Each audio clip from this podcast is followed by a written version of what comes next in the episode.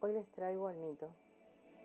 El mito, considero, se presenta ante nosotros como los portadores de un contenido ancestral, una sabiduría mística que contrario al pensamiento moderno, aún no da cuenta de muchos complejos, actitudes y emociones que toda la humanidad conlleva en sí misma.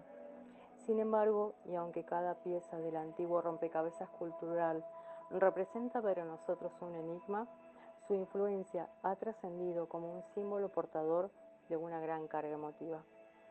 Hoy les traigo a Hermes, es una de las deidades más activas e inquietas de toda la mitología griega, considerado como el mensajero de los dioses, no solo porque podía comunicarse entre mortales y dioses, sino también porque podría mediar entre ambos mundos.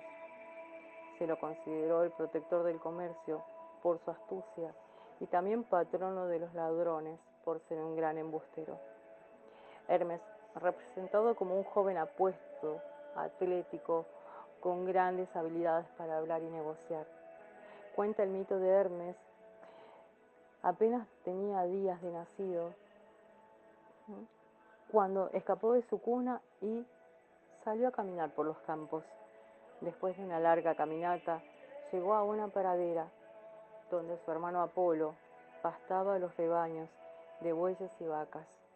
Hermes decidió robar los bueyes y llevarlos a una cueva.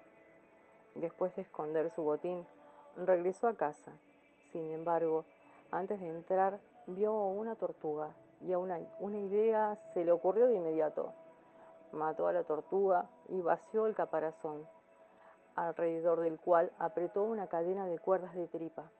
Así fue como él inventó la lira. Luego volvió a su cuna y se durmió. Cuando Apolo se dio cuenta del robo, usó sus poderes divinos para encontrar al culpable. Entonces descubrió que era Hermes y lo acusó frente a Zeus, su padre. La madre de Hermes trató de disculparlo, señalando que solo era un niño indefenso. Sin embargo, Zeus no se dejó conmover y le pidió al niño que devolviera los bueyes. Abrumado por la autoridad de su padre, Hermes a la cueva donde había escondido su botín y devolvió las vacas y los bueyes a Apolo.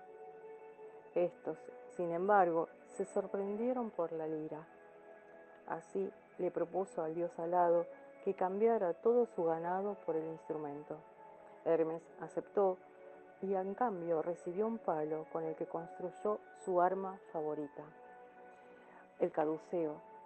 La convirtió en una varita con la que podía hacer conciliar el sueño de los mortales para llevarlos en un apacible sueño hacia la muerte, su última morada. Fue considerado también jefe de sueños, guardián de las puertas y espía nocturno. Si bien Hermes nos trae hoy un capítulo, en realidad tiene una colección de muchos mitos, aunque no fue el protagonista principal, apareció en muchos de los episodios más relevantes de la mitología griega.